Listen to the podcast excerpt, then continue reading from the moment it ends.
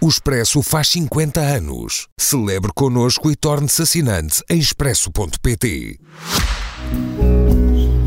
Bem-vindo, Ricardo. Bem-vindo à alta definição. Muito obrigado, muito obrigado. Então Papa vem cá. E as pessoas andaram a mostrar onde é que o Papa vai estar. hã? Ricardo Araújo Pereira, estou como sou no alta definição. O homem, quando vem cá, aparece sempre de surpresa. Isso bate um bocadinho. Debate. Bate um não é? bocadinho, assim. Quando eu tenho de fazer assim uns segmentos grandes a imitar o Presidente da Câmara de Lisboa, Carlos Moedas, chego com dor de cabeça à casa. É uma coisa que a gente devia dizer às crianças. Não abusem. Claramente os lisboetas querem. Querem uma mudança clara. Foram produzidos 3 mil minutos. Isto é batota humorística. É impossível o que tu dizes. 3 mil minutos. Não se nota grande diferença, não? Não dá uma boa baforada. Foram produzidos 3 mil minutos nestes 3 anos. São cerca de 50 horas de comédia. A mim parece-me pouco. Mas é significativo nestes 3 anos, de tanto tempo. E não é só isso, Daniel. Quer dizer, tu dizes benevolamente foram produzidos esses minutos todos de comédia. A gente tentou. A gente tentou que fosse. Repara, não é só a dificuldade inerente a fazer isso. É que eu me lembro assim de repente. Repara, desde que o programa começou há três anos, nós passámos por uma pandemia, uma guerra e um caso de abuso sexual de menores. Não são, assim, os temas clássicos da comédia, não é? E, portanto, o facto de nós, pontualmente, às nove e meia da noite de domingo, termos de estar ali, os meus amigos e eu, com... Ora bem, então preparámos esta semana um, um conjunto de coisas sobre... Isto apresenta a sua dificuldade. Claro, continuo a dizer, trabalhar nas minas é muito pior e ninguém deve ter pena de nós. Mas sim, mas isto apresenta a sua dificuldade. Querida mãe, querido pai, então que tal? Nós estamos num bunker em Kiev.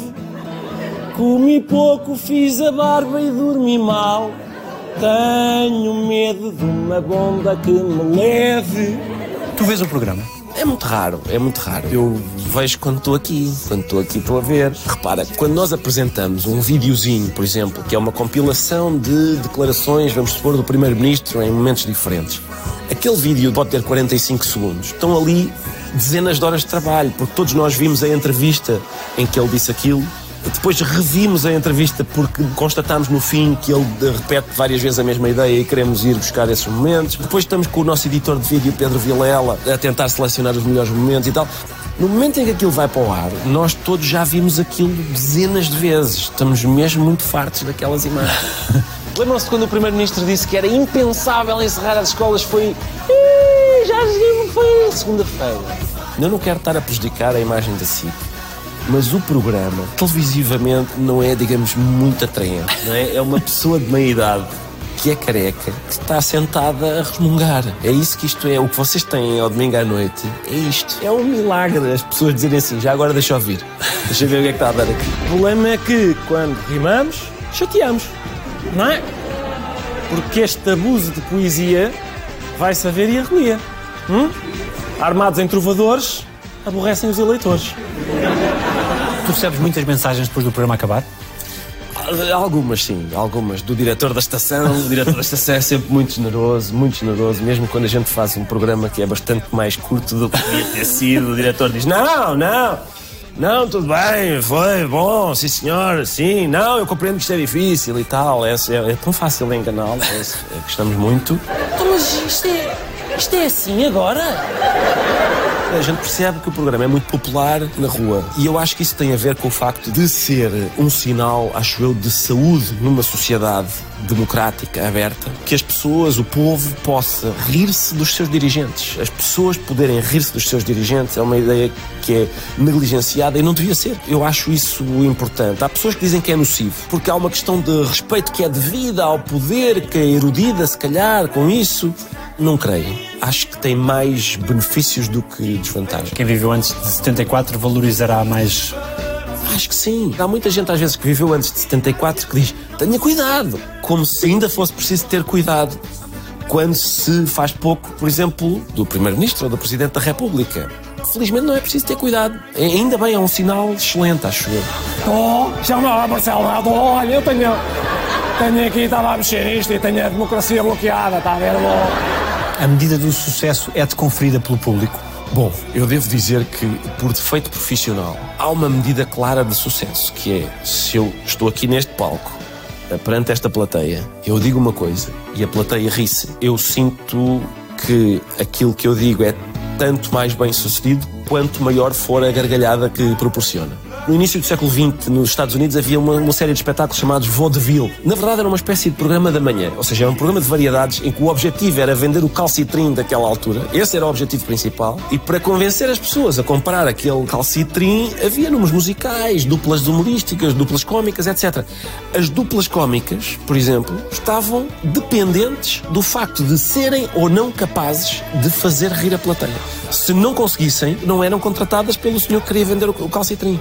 Essa capacidade, que era ali aprendida às vezes no palco por tentativa erro. Uma atriz, uma vez eu ouvia dizer o seguinte: uma vez eu estava numa peça com o Armando Cortês e eu tinha duas ou três falas e o Armando Cortês veio dizer-me: aquela tua fala não resulta. Experimenta fazer uma pausa entre esta palavra e a seguinte. Ela seguiu esse conselho e aquela fala resultava todas as noites.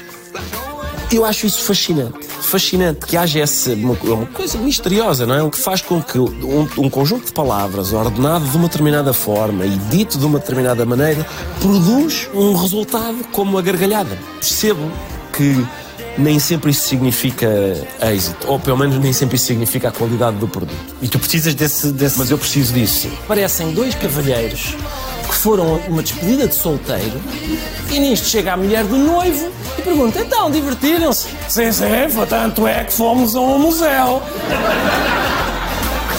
Não, fomos a um bar. Fomos a um bar-museu, a um bar-museu.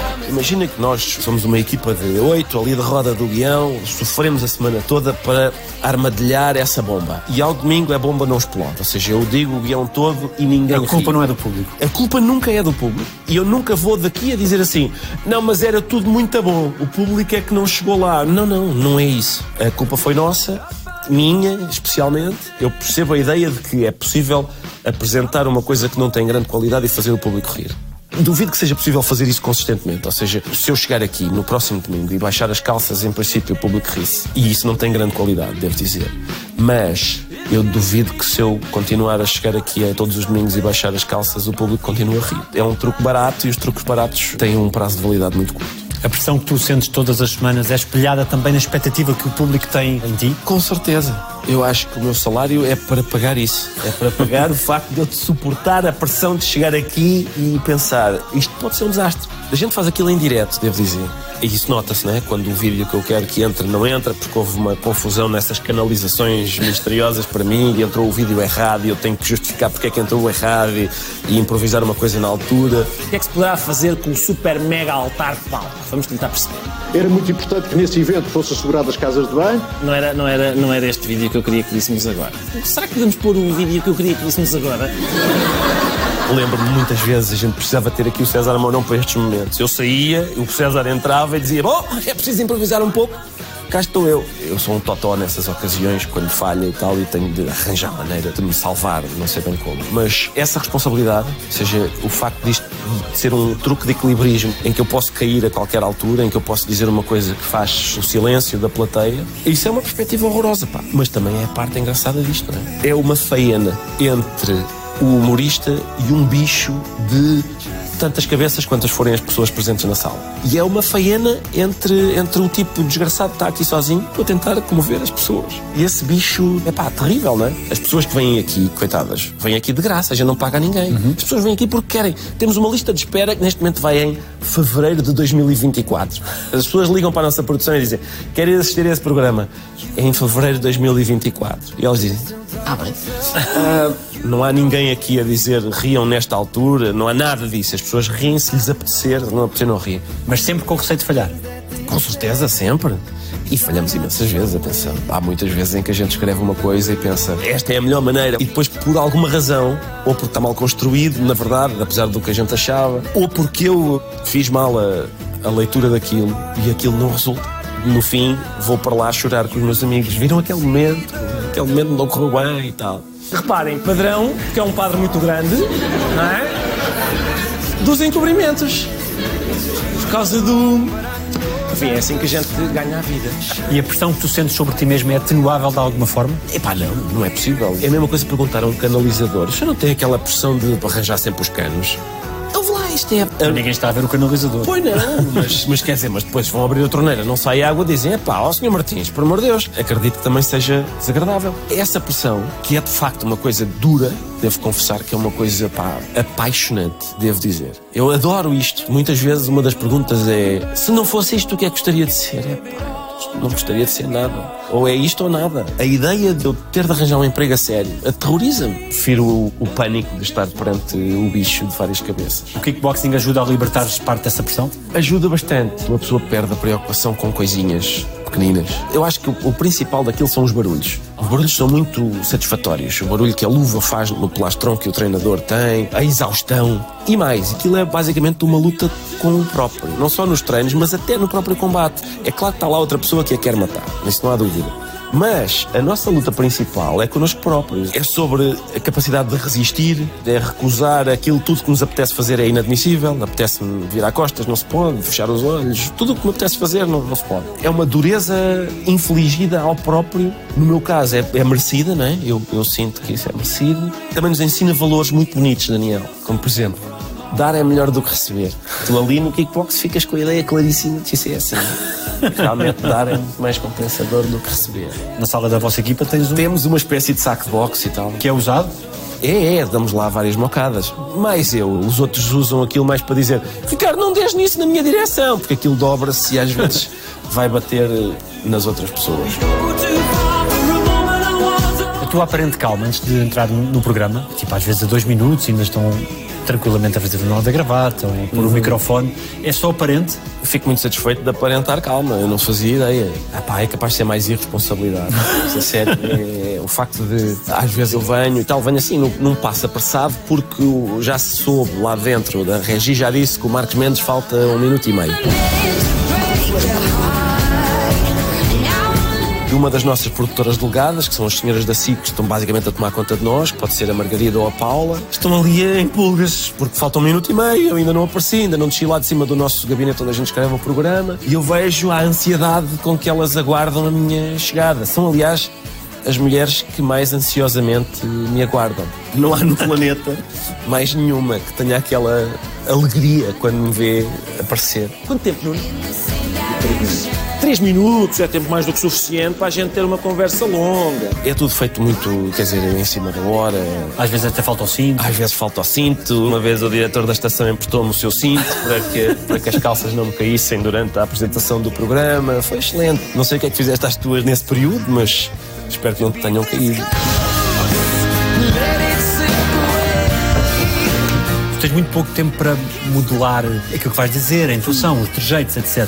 Tu fazes aqui muito por intuição. Bom, vamos lá ver. A escrita do texto é muito mastigada, é, ou seja, é, é, muito feita de avanços e recuos. Durante esse período em que estamos ali a escrever, a mastigar aquilo, eu vou mentalmente pensando como é que vou executar aquilo na altura. Vou fazendo em voz alta para eles verem o que é que acham. E, portanto, quando eu chego cá abaixo, não há um ensaio propriamente dito, mas há esses momentos que foram sendo feitos ao longo do dia. É muito raro haver uma coisa que é improvisada aqui. E aliás, o que é curioso é que a nossa equipa, nós somos oito. Os meus dois velhos amigos, Miguel Góes e Zé Diogo Quintela, e os meus cinco novos amigos, novos no duplo sentido de recentes e de serem jovens, que são Manuel Cardoso, o mais jovem de todos, podia ser meu filho. Joaninha Marques, é mais baixa que as minhas filhas. Em termos de idade não podia ser minha filha, mas em termos de altura sim. Cátia Domingues, Cláudio Almeida e Guilherme Fonseca. Todos somos pessoas que, em primeiro lugar, são autores de guiões. São pessoas que estão obcecadas com o facto de a escrita ser a base. Nenhum de nós, a começar por mim, é, digamos, um ator, é um performer, não é? Isso também sempre foi uma das características principais nossas. É as pessoas olharem para nós e perceberem este tipo não sabe o que está a fazer. Milagrosamente, as pessoas acharam graça a isso. a autodepreciação tem uma vantagem? Bom, tem muitas vantagens. E no meu caso, as pessoas chamam autodepreciação, eu chamo apenas amor à verdade. Dizer que eu não sei representar, por exemplo, As pessoas dizem, lá está ele. É absolutamente verdadeiro. Eu não fiz nenhum curso, não andei no conservatório, nem sequer um workshop de uh, interpretação. Zero, zero. Ou seja, eu não sei mesmo o que estou a fazer. Creio que isso se nota. Há muitas teorias sobre o que é que interessa. É que o texto seja engraçado ou que o performer seja engraçado. Eu sou da equipa que acha que se o texto for engraçado, meio caminho andado está feito. Vamos supor que eu dou pá, a lista telefónica a ler ao Herman. É possível que ele consiga ali um momento engraçado porque é o Herman. Mas eu não sei se esse momento se aguenta no tempo muito consistentemente, não é? Agora, se eu der a uma pessoa carrancuda um texto que tenha graça, eu acho que ela consegue provocar gargalhada. É possível ser claríssimo com um talvez, um quiçá, um porventura. Se calhar com porventura é melhor não. Não acreditas em talento inato? Inato não. Inato não. Eu acho que, não, eu acho que aquilo que as pessoas chamam talento é uma capacidade que é adquirida depois de treino obsessivo. E esse treino muitas vezes não está à vista. A magia é essa, a ilusão é essa. É a gente vê uma pessoa qualquer que pega no violino e começa a tocar e diz: opá, olha para aquilo. Incrível, eu nunca conseguiria fazer aquilo. Aquela pessoa tem dezenas de milhares de horas de treino a fazer aquilo. E é por isso que consegue fazê-lo. É? A tua predisposição para as letras, crees que é porque estiveste disposto a isso? Bom, lá está, isso é outra coisa. Às vezes há coisas que já não sabe explicar, não é? Porque a razão é que este tipo está predisposto para este lado e não para aquele. Muitas vezes a gente consegue explicá-lo, não é? Com o ambiente familiar, por exemplo, a quantidade de médicos que são filhos de médicos ou de advogados que são filhos de advogados. A gente percebe que há qualquer coisa, não é talento inato, é crescer numa casa onde se começa a ouvir falar desde cedo sobre leis ou sobre medicina, rodeado por livros de direito ou de medicina, etc. Sim, claro que isso dá-nos um empurrão. Por exemplo, eu acho que às vezes nas biografias dos humoristas a gente consegue ir descobrir qual é o momento ou por que razão é que este tipo é esquisito desta maneira. Esta especificamente, ou seja, esta inclinação para fazer os outros rir, para ter gosto em ver o que acontece à cara das pessoas quando elas riem, etc acho que isso tem uma raiz qualquer que muitas vezes é possível identificar. O que as pessoas não veem é, tendo em conta essa inclinação, aquela pessoa esteve obsessivamente a observar as maneiras através das quais é possível fazer isso. Eu acho que os óculos interferem com a audição. As pessoas que têm óculos, a gente diz, pá, tenho uma coisa para te contar. O quê? No teu caso, a predisposição para as letras, o teu gosto pela palavra, sim, sim.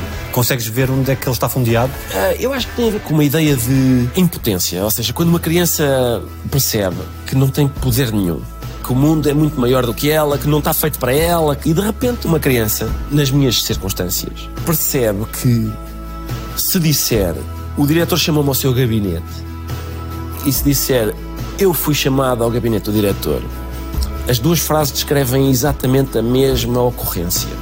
E a reguada que levou na palma da mão doeu igual. Só que o facto de numa das frases eu ser o sujeito, eu fui chamado ao gabinete do diretor, e nas outras eu não ser, o diretor chamou-me ao seu gabinete, faz qualquer coisa. Eu não sei exatamente o quê. Não diminui a dor da reguada, mas faz qualquer coisa. De repente eu estou sentado no lugar do piloto. E eu comecei a perceber que eu gosto mais de palavras do que de coisas. Eu tenho mais coisas para dizer sobre a palavra rosa do que sobre uma rosa. Até porque a rosa vai morrer dali a pouco. A palavra rosa continua para sempre. Se calhar é uma maneira uh, esquisita de viver, não é? Em que o contacto com uma coisa que é um intermédio, ou seja, que são as palavras, para mim é mais proveitoso do que o contacto com as coisas em si, que são as coisas toda a minha vida é uma fraude, no sentido em que a comédia tem muito isso, ou seja, tornar as coisas um pouco mais confortáveis à custa de um truque, um pequeno logro. Mesmo, por exemplo, histórias tradicionais portuguesas que são humorísticas nesse sentido de um truque, ou seja, a, a história é muito conhecida da, da, sopa da pedra. Um tipo pobre, um, normalmente é um frade pobre, chega à casa de umas pessoas, pede uma esmola para comer uma sopa, ninguém lhe quer dar, e ele diz que pena, eu ia fazer uma sopa da pedra, as pessoas começam a rir-se dele, sopa da pedra, como é que isso funciona, não sei o quê, e ele pega numa pedra, põe põe na panela vai, e começa-lhes a explicar que isto agora ficava bem com um bocadinho tocinho, mas, mas a sopa da pedra vai ficar feita. E à custa de um truque, engana-os a ponto de de repente ter uma sopa riquíssima porque eles quiseram ver até onde é que ia aquela história da sopa da pedra. Essa ideia de truque operado sobre os outros acho que é muito característica da comédia. Repara, na faculdade, eu, a maneira de memorizar as desinências da primeira declinação em latim foi diz elas ao som da machadinha. Ou seja, ordená-las por esta ordem: nominativo, vocativo, acusativo, genitivo, dativo, ablativo, singular plural. E fica a, a, am, a, e, a, a, a, e, a, e, as, arum, is, is. Como é que se memoriza isto melhor? A, a, am, a, a, e, a. É isso. E então, quando o professor me perguntava, por exemplo, rosa, dativo plural, eu cantava a machadinha mentalmente até quem te pôs a mão e dizia Rosis. E ele, muito bem. Não fazendo ideia do logro que tinha acabado de acontecer. Sabendo que és minha também eu sou tua. Sabendo que és minha também eu sou tua. Vais fazer 50 anos? Vejo. O percurso profissional está de acordo com o que esperavas? Está aceitável? Não. Não está porque eu não esperava nada. A questão é essa, é, lá, eu não esperava nada. Eu às vezes ponho-me a pensar, eu acho que é um defeito profissional também do humorista, é, nós somos contra a pompa. A pompa, tudo o que pareça, somos contra a emoção também, somos contra a lamechice. É pá, mas a pompa, tudo o que pareça pomposo, nunca me verás a definir-me a mim próprio como um artista não é possível, não é possível. Ou como, não, porque a minha carreira não existe. Isso não existe. Boa parte disso é por causa dessa aversão a tudo o que seja pomposo. E portanto, eu não tinha nenhum plano, na verdade. As coisas foram acontecendo desta forma bizarra. Saiu-me uma espécie de euromilhões existencial. Nada faria prever um miúdo que morava na Rua General José Celestino da Silva, número 3, oitavo esquerdo, ali ao pé do Estádio da Luz, de repente lhe acontecesse isto. Lá está, ir ao Estádio da Luz e tirar fotografias com a bancada inteira, porque os meus consócios querem mesmo levar uma recordação minha para casa. A sucessão de casos que tornaram isso, e de sortes que tornaram isso possível, continua a deixar-me bastante perplexo. O que é que corrigirias em ti, se pudesses? Uf, quanto tempo é que teve? é que eu sinto que já estamos no final. Epá, eu teria feito muito mais. Sabes o que é que me desilude? É, estou a chegar aos 50 anos e olho para trás e penso: oh, isto tinha sido ótimo se fosse o ensaio. E agora então, vamos a isto. Os franceses chamam esprit d'escalier, que é o espírito da escada, não é? É quando o orador que está a falar do púlpito, quando está a descer do púlpito e deixa a escada, se lembra: ah, era isto que eu devia ter dito. E eu acho que vou ter isso no final da vida estou a morrer e vou ter. Ah, assim é que se vivia. Pá, teria feito muitas coisas muito diferentes. Basicamente era, teria estudado mais para não ser um palerma, ter-me dedicado mais às coisas que interessam, não é? às coisas que importam. Tinha perdido menos tempo e também tinha começado no kickbox mais cedo. Parece uma coisa superficial, mas não é. E tinha obrigado as minhas filhas a jogarem kickbox também. Eu estou a recomendar kickbox para toda a gente, seja por qual for o motivo. O que é que se passa? Vai para o kickbox. Mas para as miúdas porquê? Porque eu gostava que elas tivessem aquele hábito. Eu acho que aquilo seria vantajoso, não só pela questão da defesa pessoal, não é? Quer dizer, o que o kickbox faz, acho eu, em termos de defesa pessoal, dota-nos da capacidade de fugir mais depressa. Como estamos em boa forma, somos capazes de fugir mais depressa. Mas no caso delas, eu acho que era bom, porque é peso que elas sentem. As coisas são todas muito pesadas, elas levam tudo muito a sério, não sei o quê. Eu acho que o kickbox também contribui para a gente levar as coisas menos. A partir do momento em que estamos ali e, e levamos umas, umas, castanhadas e tal, eu sei que isto não, não, não soa bem. Eu achar que é pedagógico, volta e meia, levar umas castanhadas. Mas o certo é que para mim tem sido. Tu vais fazer até dar, até conseguir? É até dar, sim. Eu uma vez, quando estava ainda muito incipiente, participei na Taça de Portugal de Amadores. Só que aquilo é ao fim de semana e, entretanto, convenceram-me a fazer um programa que é justamente aos fins de semana. O trabalho estava a prejudicar muito o kickbox. Espero que isso te pese na consciência. Qual é a relevância disto para si, que nos acompanha aí em casa? Nenhuma. Nenhuma. Que coisa fizeste na vida que mais medo te deu? Eu acho que foi quando as enfermeiras. Tu já tiveste filhas, por isso tu sabes. Quando as enfermeiras te apresentam o bebê, elas estão a mexer naquilo como se fosse um frango. Para ti é, para ti é a coisa mais preciosa que tu já viste. Só quando as enfermeiras mexem naquilo mexem em 30 daqueles por dia. Pegam nos pés, não sei o quê, pesou e esguichou uma coisa castanha para o nariz. E na cima, as minhas filhas saíram meio roxas. Acho que é assim, não é? Normal. Então, meio roxas. De repente elas apresentam-me aquilo, estão lá a mexer naquilo, a pesar o bebê, como se fosse mesmo, como se fosse no talho. Pegam pelos pés, não sei o quê, esguicham, metem um tubo na boca e estão ali a manobrar aquele ser muito frágil, que aparentemente é mais resistente do que parece, e eu estou perplexo com aquilo e a perguntar: porquê porquê é que a minha filha é roxa? E elas, ah, olha esta, perguntar porque é que a filha é roxa, não sei o pai, sai daqui. E eu estou a olhar para aquilo e estou a pensar, isto é aflitivo, porque eu agora vou ter que tomar conta disto. Está aqui um ser que depende de mim, pá. Você imagina que, olha, o senhor está despedido. Ah, bem. Agora é outra coisa. É, a partir daí começa a ser uma coisa diferente. Eu acho que isso é a coisa mais aterrorizadora. Acho que é pior do que, sei lá, parapente é. Ou saltar de paraquedas do avião. Eu acho que essas pessoas que dizem, não, eu, eu fui fazer uma daquelas experiências radicais de adrenalina que é atirar-me num avião. Não. Experimenta ter um filho, pá. Vais ver, vais ver se não gostas. Experimenta essa sensação. É que a história do paraquedas, aquilo dura, sei lá, 3 minutos, não é? Desde que uma pessoa cai até que abre. Não, experimenta fazer isso durante 50 anos. Por exemplo, a mais velha saiu, foi estudar para o estrangeiro. E então acontece aquela coisa de. Sabes aquela sensação quando tu olhas para um abismo e dá-te um. aquela coisa no estômago? É uma coisa permanente. Permanente. Passas à porta do quarto dela, está vazio, abismo. Vês uma fotografia na sala, abismo. Uh, experimentem isso em vez de paraquedismo. Porque eu faço isto de ser pai é sem o instrutor às minhas cavalitas. O paraquedas para abrir se houver azar. Sou eu sozinho. E também me dá, às vezes, imensas vezes, vontade de vomitar. É igual, é igual em tudo ao paraquedas. E elas voarem sozinhas causa essa ansiedade? Tudo me causa ansiedade. Tudo. Tudo me causa ansiedade. Por exemplo, objetivamente, isto de a gente conseguir proporcionar, as miúdas vão estudar para onde elas querem, isso é excelente, não é? eu não sinto, não sinto a excelência. não sinto, sinto só. E agora, em, em setembro, vai a outra. Ah, enfim, eu no outro dia estava assim meio. Ao fim de seis meses dela estar lá na universidade, eu mandei uma mensagem para o grupo da família a dizer assim: Rita, chega desta brincadeira, volta para casa. E elas, as duas miúdas, acharam muita graça a isso. Eu estar a falar sobre isso nesses termos. Mas é isso, é. Ainda não não estou habituado ainda a isto. Não estou com o mal perder delas de repente agora serem adultas. Daqui a 15 dias vou ter duas filhas adultas. Não estou preparado para isto. E elas não sentirem que esse peso para os pais é para ti uma preocupação? Eu faço os possíveis para as fazer sentir culpadas. É sério, para elas suportarem esse peso, o peso de que essa angústia existe. Estou a fazer os possíveis. Elas borrifam-se nisso. Enfim, vamos ver. Há aqueles momentos em que é para vir a casa e não sei o quê, quando ela nos dá a benesse voltar, às vezes é, olha, vai haver greve na escola nas próximas duas semanas e eu, então anda para casa. E ela, tenho as minhas atividades e os clubes. E, e vêem isto ou não? Às vezes vêm, às vezes vêm. Eu acho que já te contei, não já? Que eu uma vez vou ao colégio delas a ver a peça de teatro de fim de ano e a mais nova está lá a conversar com uma amiga e nisto a amiga diz assim: Já vês quem é que está à porta?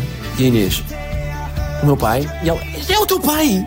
E eu pensei, pá, Inês, tu andas nesse colégio há 14 anos ou assim. Como é que há pessoas que ainda não sabem que tu é? Nós temos o mesmo apelido. É mesmo muito difícil. És um agente secreto. Eu sou a favor de, de ser discreto em relação a isto.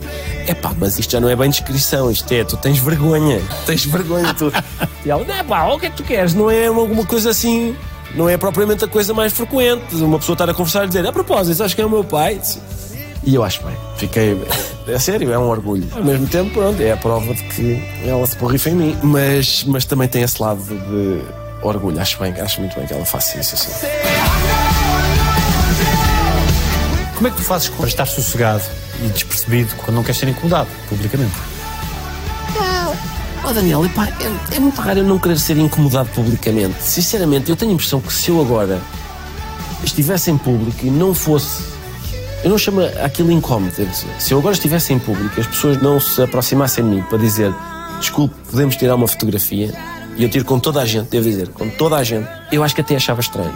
Eu não te vou dizer, pai, realmente o peso, eu não poder, eu vou a um restaurante e há sempre uma pessoa que quer tirar uma fotografia ou que ou me quer dizer alguma coisa e tal. Eu, eu não sou capaz de me queixar disso. Isso seria o equivalente a dizer assim: mas que maçada as pessoas a incomodarem-me com o seu afeto. É que, é que é sempre isso que acontece. Basicamente, as pessoas vêm tirar uma fotografia, vêm dizer que, ou que vêm o programa, que é sempre, há sempre qualquer coisa afetuosa que me vêm dizer. Era um bocado bizarro eu queixar-me disso, não é? Eu dizer, já, já não aguento tanto amor. Seria bizarro. Claro que às vezes isso constitui um pequeno incómodo. Confesso, não é assim tão grande, devo dizer. Não é assim tão grande. Claro que às vezes já apetece-me imenso, sei lá. É pá, meter o dedo no nariz. Sabes quando tu sentes que está dizendo, oh diabo, tenho aqui, hum, tenho aqui qualquer. Queria, queria mesmo, precisava, preciso de lá ir, preciso de lá ir. Mas não tenho oportunidade. Porque há pessoas que estão a, a ver o que é que eu estou a fazer. Mas há, há, sempre maneira. Visto o que me perturba mesmo é querer meter o dedo no nariz e não conseguir. Porque quando eu vejo cair palhaços, pá, falam, falam, falam, falam, falam, falam. Eu não os vejo a fazer nada, pá. Fico chateado, com certeza que fico chateado, pá. Esse impacto que aconteceu há 20 anos, esse impacto público e que não se atenuou, mudou o quê no puto tímido? Eh, é capaz de ter mudado qualquer coisa. Eu acho que a timidez mantém-se, mas eu sou muito mais capaz de lidar com ela agora, não é? Sou muito mais capaz de lidar com ela. Às vezes faço coisas que nunca faria antigamente. Eu às vezes vou provocar as pessoas, devo confessar. Não é frequente, mas por exemplo, às vezes vejo uma pessoa de costas para mim numa livraria e vou de sair, por exemplo, um livro na mão a, a, fazer aquela coisa, a avaliar, deixa ver se vou gastar dinheiro nesta porcaria. E está a olhar para aquilo e eu aproximo por trás e sinistramente digo à pessoa: Olha que isso não vale a pena. E a, e a pessoa fica muito surpreendida por um desconhecido estar a falar, depois percebe que não é um desconhecido, sou eu, ou seja, é mais bizarro ainda. E pronto, e assim começam grandes amizades. é um momento assim Palerma. Nunca faria isso antigamente, não é? Nunca iria abordar um desconhecido na rua. Mesmo agora quando as pessoas vêm falar e tal, já há uma, digamos, uma espécie de familiaridade da qual eu não era capaz há uns tempos e que cada vez é mais fácil de ter. Aparecem-me três lenhadores. Três lenhadores. Ah, e tal, dizem eles, olha, anda cá que a gente quer te violar. E eu, estou bonito, estou. É difícil ser o Ricardo Aruz Pereira ou já estás mais habituado? Eu não sei a que é que te referes. Disseste o meu nome, de facto. não sei se te referes a corresponder à imagem pública, é isso? A imagem pública é, surpreendentemente, muito melhor do que a realidade. Ou seja, as pessoas têm-me de facto numa conta que é muito mais do que eu mereço. É por isso que, por exemplo, muitas vezes a, a estratégia da autodepreciação, as pessoas estranham. Porque a ideia que elas fazem de mim é muito diferente. Elas não querem acreditar que eu seja aquilo que eu lhes estou a dizer que sou. Isso é divertido. É divertido isso. Mas eu acho que a resposta seria não. Uma vez que as pessoas me têm em melhor conta do que eu sou e eu não fiz nada para isso, é continuar. Pelos vistos, as pessoas deixam-se enganar muito facilmente. Alguma vez isto passa na cabeça de alguém? Ah, se eu apanho Palerna que andou a... Há um momento impressionante no programa 100, no Porto, quando tu entras pela primeira vez e estás um minuto e tal a ser aplaudido uh, efusivamente, provoca qualquer coisa. Tem que provocar, não é? Primeiro, são várias coisas em conjugação ali. São muitas pessoas, muitas pessoas aqui estão, sei lá, 90, é o que a gente tem aqui no nosso estúdio da SIC. Ali estavam, sei lá, 3 mil ou assim no Coliseu do Porto. Portanto, é muita gente e é gente do Porto, que são pessoas mais efusivas.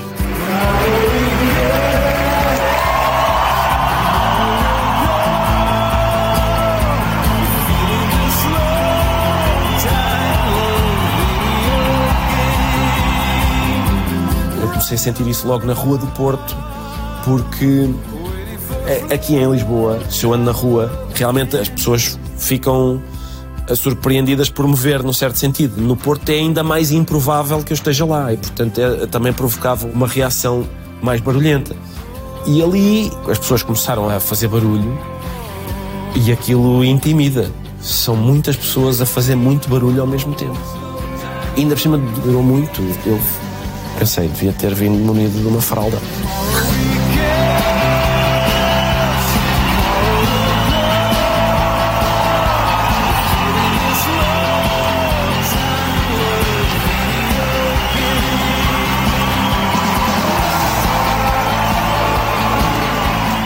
Sentes que aquilo que fazes tem importância para aquelas pessoas e para muitas pessoas? Eu não usaria a palavra importância. Fico muito satisfeito, muito até comovido quando as pessoas vêm dizer isso, que aquilo tem qualquer coisa, tem uma. Uh, eu continuo a fazer por duas razões principais e são ambas muito egoístas, que é, primeiro, pagam segunda, eu gosto imenso de ver o que acontece. Naqueles espetáculos de vaudeville de que falávamos há bocado, no início do século XX, havia uma dupla cómica apresentava-se. E nas duplas cómicas, as duplas cómicas têm sempre uh, uma figura, digamos, séria e a figura cómica. Eles são ambos comediantes, mas este tipo tem de ser sério, tem de dizer: desculpa, o senhor não está, não está a falar a sério, por amor de Deus. Não, isso não pode ser. O quê? Este, a figura séria junto da qual o cómico brilha mais. E brilha mais por causa da presença do outro. O salário era dividido 60-40. 60 para o sério, 40 para o cómico, por duas razões. Primeira, porque era difícil arranjar bons sérios. Uhum. Segundo, como indemnização por o outro ter as gargalhadas todas. Ou seja, entendia-se, e eu acho que bem, que a gargalhada era uma espécie de pagamento. E eu acho que isso é. Espero que isso não entre em vigor aqui na SIC. Boa ideia. Não, não. Mas, mas eu acho que isso é uh, corretíssimo. Corretíssimo, sério. Olha, o Ricardo não está a perceber estas contas. Contas de dividir com mais de dois números, o Ricardo não. Tu sentiste esse impacto mais bruto quando fizeste os espetáculos solidários em 2017? Foi muito giro, foi muito giro, Daniel, porque aquilo eram espetáculos naquela zona que tinha sido muito afetada pelos incêndios, só que lá está, a questão é, a zona muito afetada por incêndios teve pessoas que não foram nada afetadas por incêndios e essas, quando viram o espetáculo no Pavilhão Atlântico, essas disseram, mas nós também queríamos contribuir. Isto são os nossos vizinhos, são os nossos amigos, nós também gostávamos de contribuir. E eu falei com a Anabela Ventura, nossa produtora, e então fizemos isso. Os bilhetes eram baratos e revertiam ou a favor daquelas comunidades locais ou dos bombeiros, em Braga foi para os bombeiros, etc. E era uma espécie de Eucaristia parva. As pessoas, no fim, tinham aquela generosidade portuguesa que é, lá está, é carinho, mas é feito com a linguagem da criminalidade, porque parece um sequestro, que é você não sai daqui sem, sem beber este copo de vinho e, e provar este presunto. Portanto, nota, é uma pessoa que quer que a gente coma, mas diz, você não sai daqui sem. Portanto, é, é um rapto. É um rapto e o resgate é beber um copo de vinho e comer este presunto. Essa ideia que as pessoas têm de que uma coisa que eu considero satisfatória é enfiarem-me produtos regionais pela goela abaixo, elas estão completamente certas. Não fazem ideia de como isso é exatamente aquilo que me agrada. O fundamental é que ninguém me apele à calma, está bem? Isso é estúpido. É estúpido. Nunca na história da humanidade alguém ficou mais calmo por lhe dizer calma. Nunca. Nunca funcionou. O humor é para ti um, um, vício, um modo de estar na vida, mas também um vício? O sentido do humor é um, acho que é uma maneira de ser, ou seja, é uma maneira de reagir às coisas. O vício é a gargalhada, ouvir a gargalhada. Ou seja, a perspectiva de se eu disser isto vai produzir aquele efeito. Eu quero ouvir aquele efeito. Aqui na comédia há uma coisa interessante que é em qualquer outra ocasião da vida eu quero ser melhor para as pessoas que me são próximas, não é? Isso diz mais, a reação das pessoas que me são próximas diz mais do que as outras, não é? Na comédia, provavelmente é a única ocorrência em que fazer rir desconhecidos é muito mais importante para mim do que fazer rir as pessoas que eu amo, não é? O que é difícil não é fazer rir a mesa dos nossos amigos, não é fazer rir a nossa família. O que é difícil é olhar para uma plateia de 500 desconhecidos, sobre os quais a gente não sabe nada, não sabe quais são as preferências deles, uh, isso. Aí é que está a dificuldade. É por isso que os, os meus heróis da comédia são todos êxitos de massas. Como o Chaplin, fazer rir um planeta inteiro de desconhecidos. Isso sim, aí é que está a dificuldade.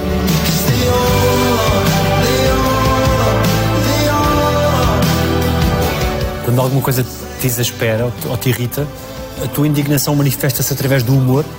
A indignação não tem graça nenhuma.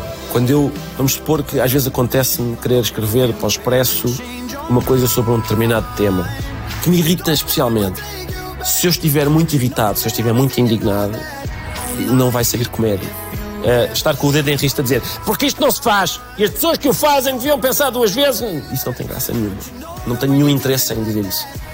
Tenho interesse em dar dois passos atrás e olhar para aquilo estando fora da luta.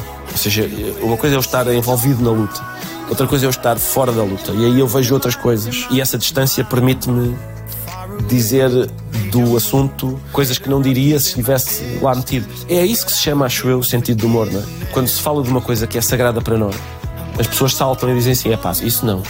Mesmo pessoas que estiveram a rir, vamos supor que estiveram a rir a noite toda sobre qualquer assunto. E de repente há aquele acerca do qual elas dizem: não, sobre esse não. Porquê? Porque não têm essa capacidade de dar dois passos atrás. Enquanto são coisas das quais elas estão distantes, o tema do qual elas estão distantes, eu não pratico esse desporto, eu não acredito nesse Deus, eu não sou apoiante desse clube, eu não voto nesse partido. Acho graça a tudo. Quando toca ao meu. Às vezes não é preciso ser, serem coisas importantes. Às vezes é. Desculpa, eu tenho esse hobby. Não se goza com a filatelia. Basta isso, basta isso. Não é preciso muito mais do que isto.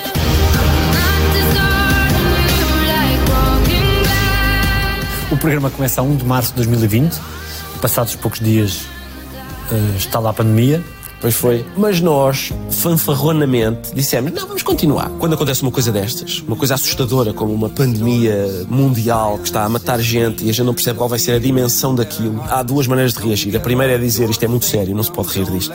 A segunda, que vem logo a seguir, é: ou a gente ri disto ou a gente não aguenta isto. Se a gente não tiver capacidade de tornar isto um pouco mais leve. Por exemplo, nós não só nunca dissemos, como éramos críticos da frase: vai ficar tudo bem.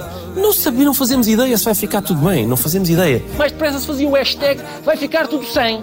Ficar tudo sem emprego, sem dinheiro, sem paciência, sem casamento. A gente despedia-se dizendo ânimo, ânimo, até para a semana. Era o máximo onde a gente vai é a ânimo. Porquê? Porque, para já a palavra ânimo vem de alma, é essa a raiz etimológica da palavra. E segundo, porque na canção O que faz falta, do Zeca Afonso, que ele cantou pela primeira vez aos funcionários da fábrica da Abelheira, que estavam a sofrer lockout da parte dos patrões. Portanto, eram pessoas que estavam numa, numa situação laboral mesmo muito complicada. E ele diz, como é sabido, não é? O que faz falta é empurrar a malta, o que faz falta é dar poder à malta, o que faz falta é animar a malta. E às vezes a gente ouve as pessoas a dizer assim, sim, isto calmamente, olha, o que faz falta é animar a malta. Como se animar a malta fosse uma coisa desprezível, menor. Ora, na música do Zeca Afonso, cantada perante aquelas pessoas, animar a malta está em pé de igualdade com dar poder à malta, empurrar a malta. E sim, animar a malta acho eu que é, e foi nesses momentos, uma atividade é epá, importante. Nunca comparável com o que fizeram os médicos, os enfermeiros, os polícias, os bombeiros, os- as caixas de supermercado, toda essa gente. Não há dúvida, não há dúvida nenhuma. Mas aquilo também fazia qualquer coisa. Manter a saúde mental está fácil. Eu não estou a compensar qualquer espécie de frustração não? ou medo com isto. Não é medo, nem é desespero. Tenho um bocadinho mais de fome. Do que é costume, mais nada. Mais nada. Estamos todos bem. Estamos bem. Tu tinhas cuidados, preocupações durante esse período? Epá, sim, como- aliás, toda a gente de repente faz um exame do que foram aqueles dois anos e pensa, ah, aquela primeira parte em que a gente chegava à casa, tira a roupa toda, tira, ferve a roupa, vai tomar banho imediatamente, não toques nas coisas como eu, limpa as uvas uma a uma porque vieram do supermercado, desinfeta. Isso é uma coisa, repara, por acaso eu acho que isso é uma coisa importante de referir. Essa ideia de que nem a ciência é tão grande quanto toda a gente, todas as ideias, todos os conceitos têm, em certa medida, os seus pés de barro. Eu acho que isso é importante porque eu acho que há vários tipos de humorista, na verdade.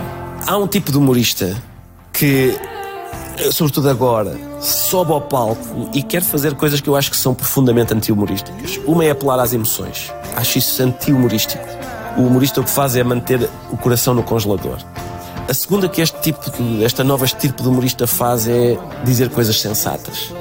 Eu teria vergonha de vir para aqui dizer coisas sensatas. O meu objetivo é dizer as coisas mais parvas que eu conseguir inventar. Dizer coisas sensatas, devo dizer, é facílimo. Dizer coisas parvas que façam rir uma plateia é bastante mais difícil. E a outra coisa que estes novos tipos de humoristas fazem é dar lições de moral, é dizer, reparem no meu progresso moral irrepreensível. Tentem aproximar-se de mim. Isto também me parece anti-humorístico.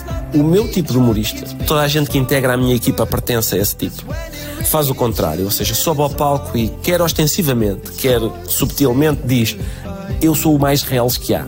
E há aqui duas ou três pessoas que acham que são muito importantes. E na verdade são tão reais como eu. Mas há um terceiro tipo de humorista que parece este, mas não é. É um tipo de humorista que não se apresenta como reais, antes pelo contrário. Ele diz: estas pessoas aqui pensam que são importantes, mas não são, são reais. Importante sou eu. Ora, esse não é o meu movimento. O meu movimento é estas pessoas têm a mania que são importantes e elas são reles, tal como eu sou reles. Com cumpridor é que tu eras dos protocolos durante a pandemia? Era bastante, cumpri os protocolos todos, eh, estávamos todos metidos nisso, né? usei máscara onde era preciso usar máscara, não saí de casa quando era preciso não sair de casa. Houve uma vez que violei o protocolo, que foi quando eu tinha um cão no veterinário e o caso estava muito grave. O veterinário ligou-me e eu percebi na voz do veterinário que tinha chegado aquele momento uh, em que é preciso tomar uma atitude difícil. Uh, e fui a caminho do veterinário e sou parado por uma barreira policial. E expliquei ao agente, que foi muito amável, o que é que ia fazer. Mostrei-lhe que tinha uma embalagem de fiambre para ministrar uma última refeição, além de que estava bastante perturbado. Uh, as coisas estavam a sair aos soluços. E o senhor agente foi muito simpático e abriu a cancela para eu, para eu ir ao veterinário. Foi, foi a única vez. Nos momentos mais difíceis que tiveste nestes três anos, e foram alguns, nunca ponderaste não fazer o programa. Para ti é um imperativo continuar? Sim, é. Claro que não garanto que isso seja sempre assim, no sentido em que depende do que me acontecer né? Depende do que me acontecer. Mas sim, mesmo quando nos acontecem coisas desagradáveis, continuar a trabalhar tem um lado de, de salvação, digamos assim. E tu sentes diferença na forma como estás? Ou chegas aqui e há qualquer coisa que se aciona para que isso não, não interfira contigo, esses momentos? Não, interferem sempre, interferem sempre. Há essa ideia de que os humoristas têm uma capacidade para resistir às coisas que é diferente das outras pessoas, mas também ligando esse, digamos, esse modo. Mas também há a perspectiva inversa, ou seja, também há a ideia de que o humor é um remédio que não funciona no próprio. Ou seja, que é aquela história antiga, não é? Que se conta sempre com, com o palhaço mais famoso do seu tempo, que é um homem vai ao médico e diz: Eu estou muito deprimido. O médico examina e diz que confirma, você está, tem um problema de depressão gravíssimo, só há um remédio para si, você tem que ir ao circo ver o palhaço Grimaldi. E o doente diz: Doutor, eu sou o palhaço Grimaldi. Essa história nunca aconteceu. Era contada com o palhaço Grimaldi no século XIX, contada com o palhaço Brock no início do século XX, é sempre com o palhaço mais famoso do seu tempo. E é muito significativo que as pessoas contem essa história, porque tem essa implicação, ou seja, a ideia de que aquilo que o humorista faz proporciona algum alívio aos outros, mas nenhum a si próprio. É engraçado isso. Eu sou uma pessoa igual às outras. Coisas que me abatem, que me deixam abatido, deixam-me abatido. As coisas que me deixam eufórico, deixam-me eufórico e tenho de trabalhar durante as euforias e os abatimentos. O que é que te encanta nos cães? É, pá, os cães. Durante muito tempo eu responderia a essa pergunta falando apenas dos cães, só que, entretanto, há uns anos, pela primeira vez na minha vida, tenho uma gata. E, eu percebi melhor os cães ainda desde que tenho a gata, que é, a diferença é a seguinte, Daniel. Os cães são filhos pequenos, são crianças. São crianças pequenas que estão a descobrir tudo. O cão, mesmo velho, eu tenho um cão muito velhinho agora, só tem três patas já, porque tivemos que amputar uma por razões oncológicas, e ele continua o mesmo palerma de sempre. Quando é hora de comer, está sempre, é, continua a ser o mesmo palerma que sempre foi. E os cães estão sempre com fascinados com tudo. É, é, aquela coisa, é como as crianças, não é? A primeira coisa, olha que giro, o primeiro sabor, a primeira vez que eu provo isto, é tudo. Os cães são, são palermas como eu. São, olha o mundo, olha isto, olha ali. a gata é um filho adolescente. É a gente presente que ela talvez goste de nós. Mas a sensação que dá é que ela está a planear o meu homicídio. É isso. É isso, é. Ou seja, cães são filhos pequenos, crianças, gatos são filhos adolescentes. É outra coisa. É outra coisa muito, muito diferente. Mas aquela alegria parva dos cães, ah pá, aquilo é tão sedutor. É muito sedutor. E também uma espécie de generosidade emocional, que é mesmo quando os cães estão doentes, ou mesmo nessas ocasiões, a gente vai lá perguntar, então, estás melhor, não sei o quê. Tumba, umas lambidas assim na cara essa generosidade emocional, de mesmo quando eles não estão, tipo, eufóricos, estão disponíveis para manifestar afeto. É uma coisa impressionante. Numa das crónicas que saíram em livro, no Ideias Concretas sobre Vagas, no período da pandemia, tu falas também sobre a, a profusão de espaços que, que, dizem às pessoas para não se preocuparem. Sim, sim. Isso é uma coisa espaços, livros, don't worry, a arte de dizer que se for. Não, não se pode. Depois pensam. Há livros assim. Uh, no meu tempo, repara, não é a minha experiência. A minha avó tinha a dificuldade contrária. Era tentar que eu me preocupasse com as coisas. Que eu não fosse um palerma. Foi bem sucedida, não? Não, não, não especialmente. Mas eu percebo o impulso de dizer, pá, ser um homenzinho, concentra-te, preocupa-te com as coisas, não sejas um, um palerma. O facto de ser preciso agora as pessoas serem convencidas a não se preocupar uh, surpreende-me. Não estava à espera dessa. A ti o que é que te preocupa? Bom, às vezes as minhas filhas têm 19 e 17 anos e às vezes eu sinto que elas têm muito peso em cima, muito peso, estão preocupadíssimas com coisas. Eu pergunto-lhes: olha lá, qual é o pior que pode acontecer? Qual é o pior que pode acontecer nisso, no teu exame que vais ter? Qual é o pior que pode acontecer? Ah, pera, realmente o pior que pode acontecer é ter de o fazer outra vez. Não é assim tão assustador. Há sempre uma solução qualquer. Há sempre um modo de solucionar aquilo, exceto num caso. É esse, se eu tiver que dizer uma coisa que me preocupa, é isso que é. A gente diz assim, é pá, há solução para tudo menos a morte e tal. A morte causa-me algum mal perder, não é? O meu sonho é morrer numa altura em que eu diga, bom, acho que isto está visto. Sim senhor, gostei muito. Sim senhor, estive cá, comi bem, bebi bem acho que estou, até estou infartado. Chega de mundo para mim, está na hora, desliguem. Uh, isso era o meu sonho mesmo convívio com essa ideia de que vamos todos morrer e tal, a gente consegue arranjar soluções para isso e uma delas é, é através da comédia, através do humor, isso, isso torna essa ideia, digamos, mais suportável. Há uma coisa que isso não se consegue, que é as pessoas dizem sempre, não, o pior é a morte, não é não. O pior é a morte de um filho. Não quero tornar isto uma coisa tétrica, mas. Mas para isso é que não há solução nenhuma. Ou seja, isso é outra coisa. Eu, com a minha morte, lido perfeitamente. Com a morte de uma das minhas filhas.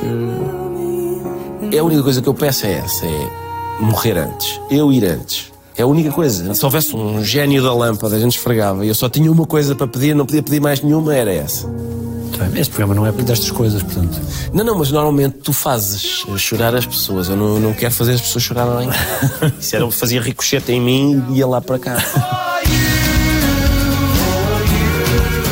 Quando o Violaré passou a estar vazio, e depois não só no Violaré, mas depois também em estúdio, em Carnachides, o que é que colmatava a ausência das palmas?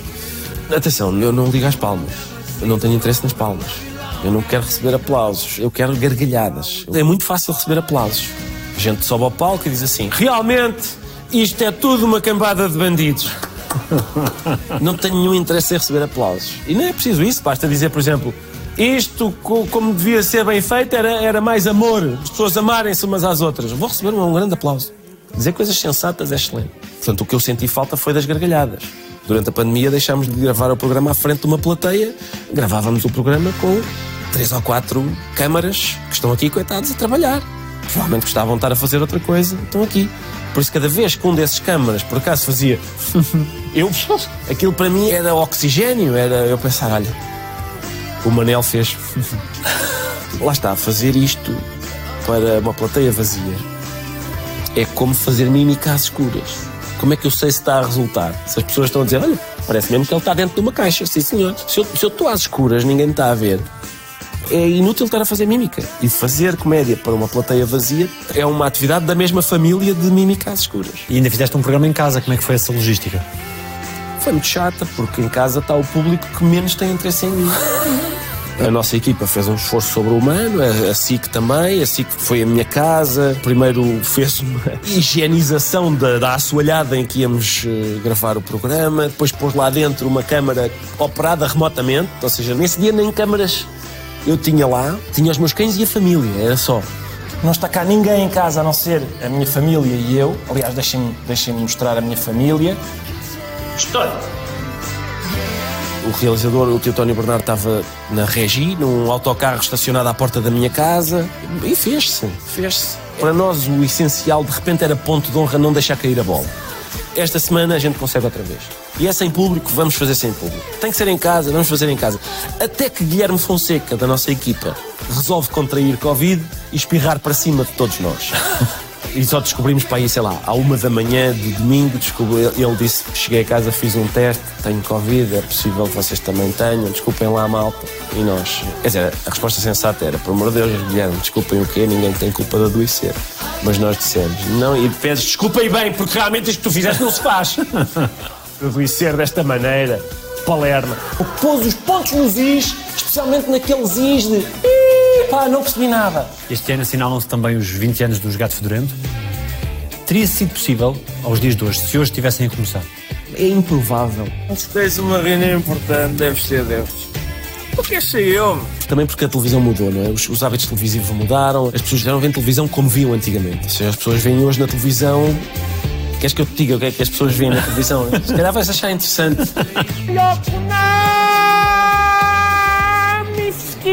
A ditadura do politicamente correto condicionaria. Bom, isso é outro aspecto, sim. Creio que a nós não nos condicionaria. A, a prova disso é que a gente continua a fazer o que lhe apetece. Às vezes as pessoas até dizem assim: na internet é que está a verdadeira liberdade. Na televisão estamos rodeados de tantos constrangimentos. Confesso que não sinto isso. Se sentir alguma coisa é o contrário. Já aconteceu nós termos aqui segmentos feitos no programa que passam na televisão sem ninguém nos dizer, desculpem lá, aquilo era inadmissível. E depois esses segmentos vão para a página de Instagram do programa e o Instagram retira-os por considerar que são obscenos de, de alguma maneira. Nós temos um único critério ético, que é isto tem graça? Tem. Então põe. Bom, posso, para bem os beijinhos, acabam com 90% do meu trabalho. Bom, acabou-se. Eu acho que se nós ficarmos preocupados com aquilo que as pessoas poderão achar ofensivo ou com o facto das pessoas poderem interpretar como ofensivo uma coisa que é dita sem nenhuma intenção de ofender, isso torna o trabalho impossível, acho eu. Tu rejeitas o poder que te querem atribuir. Com certeza, claro. Primeiro, eu tenho a certeza que não é tão grande como as pessoas dizem que é. Às vezes até jornais dizem que é. E suspeito que seja quase nulo. E ainda bem. Quando o presidente Marcelo, a primeira entrevista que dá depois de ser eleito é ao teu programa, isso quer dizer o quê? Isso quer dizer que ele pretende falar para um público bastante alargado, coisa que não conseguiria fazer se desse uma entrevista a outro. Um jornal? A um jornal, por exemplo. Provavelmente tem menos audiência do que nós temos. Não é todos os dias que se pode assistir a uma conversa entre a figura mais querida dos portugueses e o Sr. Presidente. E se calhar também interessa a composição do público que teria aqui. Não nego que se calhar interessa-lhe passar uma imagem de que tem elasticidade suficiente para estar a ser provocado por uma pessoa como eu. A nós também nos dá jeito. E por isso acho que são essas as razões pelas quais ele viria. Eu não creio que isto seja, digamos, medicinal para a carreira dele de outros pontos de vista. Acho que é só isso. É a exposição que isto teria e a descontração do ambiente. Estou a ver que a sua modéstia é contínua.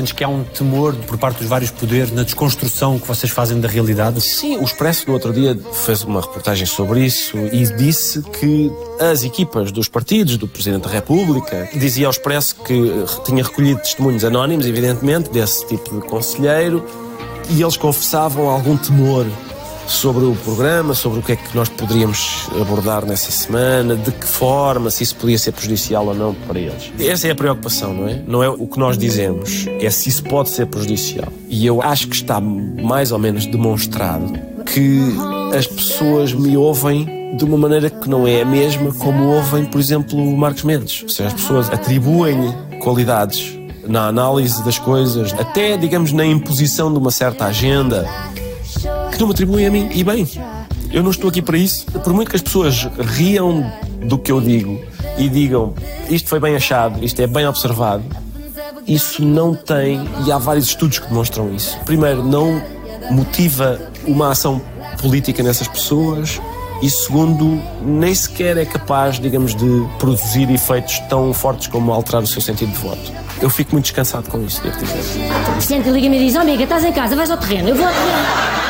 Estás otimista com o rumo que a política nacional está a levar? Não exatamente.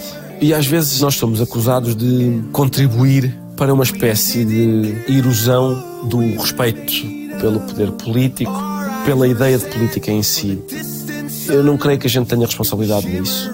A ideia segundo a qual o humor político contribui para que as pessoas se tornem cínicas em relação à política Eu não creio que isso seja responsabilidade do humorista, acho que é responsabilidade da política. Quando eu faço humor sobre a linguagem, as pessoas não ficam cínicas ou céticas em relação à gramática.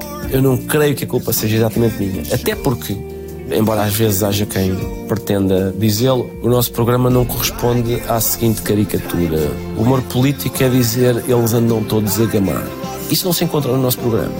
Não é a nossa ideia, nem é a nossa prática. Nós, para já, criticamos as pessoas com o seu nome próprio. Está lá, não há nenhuma dúvida sobre de quem é que a gente está a falar.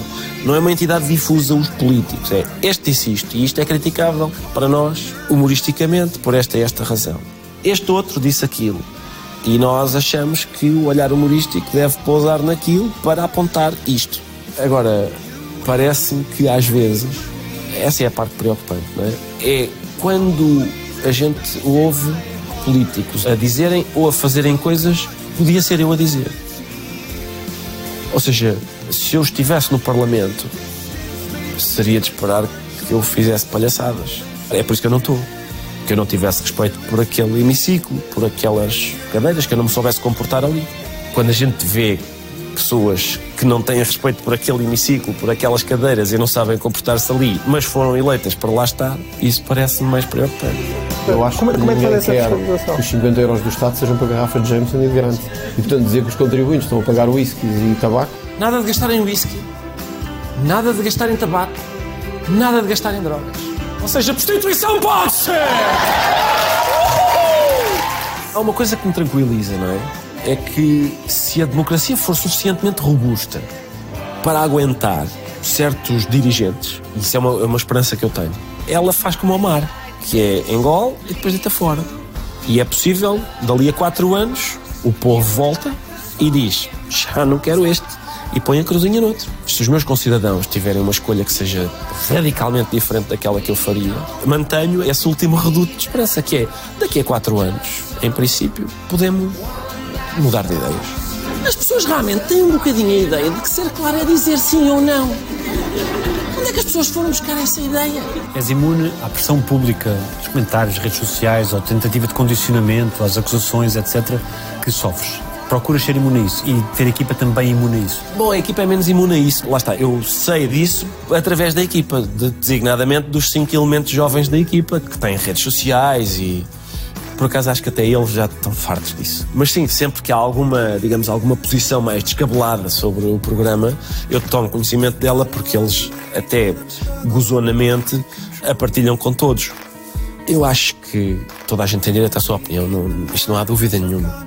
Eu mantenho que uma pessoa ir à net e ficar perturbada com o que disse esta semana Crazy Eagle 23 não é sensato. Por muito respeitável que seja a opinião de Crazy Eagle 23, não é muito sensato uma pessoa ficar perturbada com isso. O que é que te magoa? Ganchos de esquerda magoam-me imenso, eh, quando acertam muito frequentemente, mesmo quando acertam na guarda. Daniel, é muito desagradável. É pá, eu, repara, na verdade é muito raro uma coisa magoar-me. Eu não me fico ofendido com coisa nenhuma. Eu fico sempre perplexo quando as pessoas dizem e eu fiquei muito ofendido. Epá, sinceramente é preciso as pessoas terem um talento especial para me conseguirem ofender. Agora, isto sem desprimor de eu ser uma pessoa rancorosa e má. Já agora aproveito este teu, esta tua plataforma para dizer isso, porque acontece muitas vezes as pessoas dizerem assim: o senhor hum, quer escrever no meu jornal? Ou quer eh, vir ao meu podcast? O convite é sempre: eu gostava muito que viesse ao meu podcast porque eu tenho uma admiração por si que não calcula. E eu, por uma razão ou por outra, recuso. Eu nunca digo, não quero, nunca é. Olha, agradeço muito o convite, mas infelizmente não posso aceitar e tal. E passado 15 dias está a mesma pessoa a dizer assim: Eu nunca percebi a graça deste gajo. E eu, repare, eu não, nada contra essa opinião. É só porque é nova, 15 dias depois. E então depois quando às vezes os convites são renovados e depois eu já não aceito já por outras razões. Mas ofendido não fico, nem magoado, também não me magoa. Mas a boa memória nesse caso dá algum. Oi, ele é terrível, é terrível, sim, sim. Tenho uma lista muito longa de gente a cujos podcasts não vou. Não é assim tão longa. E as pessoas acusam-me de me vingar, digamos, fazendo uma coisa no programa. Isso nunca me passa pela cabeça. Por exemplo, o presidente da Câmara do Porto é o Rui Moreira. Não sou amigo do Rui Moreira. Acho que nunca fizemos nada sobre o Rui Moreira. Nunca houve nada que fosse suficientemente proeminente para a gente fazer sobre o Rui Moreira. Ou seja, não anda à procura de. "Eh, pá, já, já, já, já, vais ver. Nada disso. É possível que um dia aconteça. Quando acontecer, vão dizer: Ah, pois, isso é porque tu não gostas muito do Rui Moreira. Não vai ter nada a ver com isso. O máximo onde vai o meu rancor e maldade é recusas para convites e coisas assim. Sabes que aqueles questionários de verão, toda a gente nos inquéritos de verão há sempre uma pergunta que é: qual é o seu maior defeito? E as pessoas invariavelmente respondem uma de duas coisas: teimoso ou outro defeito qualquer, que nem é bem um defeito, é uma característica. Confiar demasiado nos outros? E o segundo é confiar demasiado nos outros, que não é um defeito teu, é o das outras pessoas, é confiar demasiado nos outros que não prestam. E pronto, e eu sou o ingênuo que se lixa. E portanto, nunca ninguém tem um defeito. E eu confesso sempre abertamente defeitos do género. Nota, defeitos que são pecados mortais. Rancor, que é a ira, Gula. gula, Uma luxúria. uma luxúriazinha. Ah, sim, sim. E a preguiça. E sabes o que é que é giro? É que eles depois vão se temperando. Porque se eu não fosse preguiçoso, notava-se mais o rancor. Porque eu andava a, a lixar as pessoas. Mas eu, eu fico, não, não me vou esquecer que este tipo fez-me isto. Mas depois tenho preguiça de ir atrás dele. É o máximo que eu faço é não vou ao seu podcast, não quero ir. Ou não escrevo no seu jornal, não, não quero. É isso. Mesmo a luxúria, não tenho vagar. Gostava muito, mas depois a preguiça contrabalança. É muito chato. Continuas a preferir os livros a tudo o resto? Continuo porque as palavras me agradam mais do que tudo o resto. Repara, mesmo as minhas personagens, é raro estarem a viver uma história, porque é mais fácil fazer um sketch com duas pessoas a conversar do que com uma ação a decorrer, não é? por razões evidentes. Mas não é só por causa disso. As minhas personagens não estão a viver uma história, estão a contar uma história que viveram. Homem que aconteceu não sei o quê, Exato. o indiano, o gajo da alfama. Exatamente. Estão sempre a contar Estão a contar uma história que lhes aconteceu. Eu prefiro isso. Eu prefiro ouvir uma história do que estar a ver a história a desenrolar-se. É uma bomba que vai lá pelo cheiro a caril. Gajo, que cheira a caril, está lixado. Por isso é que eu já cortei com tudo o que é frito. Lês assim uma média de quant- quantas horas por. Na verdade, eu não faço outra coisa. Quando estou em casa, as miúdas estão na escola, não é? Tenho bastante tempo. E isso agrada-me, até porque eu estou muito confortavelmente instalado, não é? A ler. Mas tenho o telemóvel aqui em cima. E aquilo é uma pardinha infernal, porque às vezes eu estou a ler uma coisa e aparece lá um nome que eu não conheço. E vou, pego no telefone, vou ver na internet que nome é aquele, quem é aquela pessoa. Nisto descubro que ela é autora de determinadas obras que me interessam também. Nisto vou ver se essas obras estão disponíveis para que eu possa comprá-las. Quando retomo a leitura, já passei por vários outros livros por causa dessa pequena digressão. E, portanto, é um, é um passatempo em teia, não é? Isto vai ter ali, que depois vai ter acolá, sobretudo em temas como os que me interessam muito. Isso eu tenho vindo a descobrir que, por exemplo, a história do riso é, na verdade, uma espécie de história da humanidade. Aquilo está tão ligado a... É impossível a gente concentrar-se nesse tema sem ir para todos os outros, para todas as outras coisas que estão a acontecer ao mesmo tempo do que aquilo que nós estamos, em certo momento, a estudar. Continuas a escrever à máquina? Gosto imenso das minhas máquinas de escrever, sim. E há uma fase do processo criativo em que me dá jeito de escrever à máquina. Estar ali, tac, tac, tac. Mais uma vez, é o barulho que me agrada. Tac, tac, tac, tac, tac, tac, tac. E essa ideia de estar a só escrever sem destino é uma espécie de improviso que ninguém vê. E às vezes isso também abre caminhos que não, não seriam abertos à partida se eu não fizesse esse exercício. Se fosse garantida uma resposta a uma qualquer pergunta tua, o que é que tu querias mesmo saber? É pá, boa. Eu acho que era. Se o Benfica vai ser campeão da Europa no meu tempo de vida. Eu gostava mesmo de saber isto. Só para saber se devo ter motivação para continuar vivo ou não. Eu gostava disso. sim, sim. E indiquem-me o nome do capitão que vai levantar a taça. Porque se for Otamendi, eu vou começar a comer saudável mais tarde. Posso, acho, acho que aguento. Agora, se for o nome de uma pessoa que eu nunca ouvi falar, se calhar preciso de ter que um ainda esteja por nascer, não é? Sim, exato, ou que ainda esteja por nascer, se calhar preciso ter um estilo de vida mais saudável. Essa é a minha grande inquietação em relação a outras. Acho que ou estão resolvidas ou eu passo bem sem saber.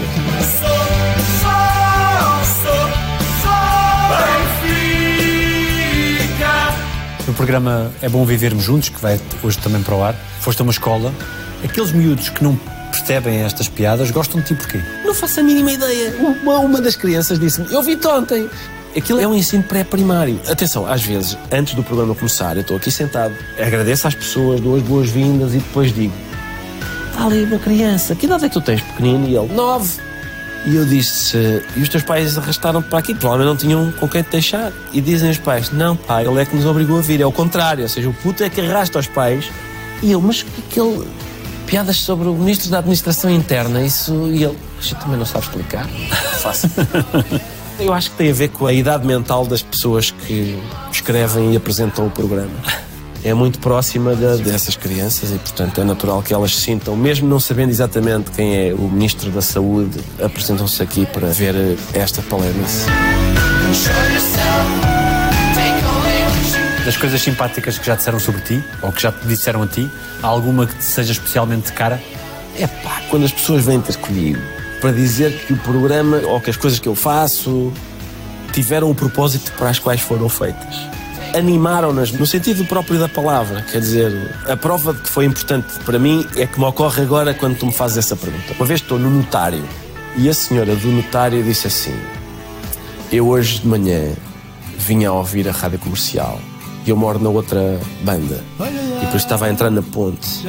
E é sempre aquele momento tenso em que toda a gente quer meter o carro e eu olho para o automobilista do outro carro e percebemos que estamos a ouvir a mesma coisa na rádio, estamos a rir-nos da mesma coisa e ele deixou-me entrar, ou seja, isso facilitou o facto de sermos dali mini irmãos. Naquele, naquele momento éramos uma comunidadezinha, estamos a ouvir o mesmo Palerma na rádio. Essa ideia de, naquele dia, aquela senhora teve mais facilidade em integrar uma fila do que nos outros.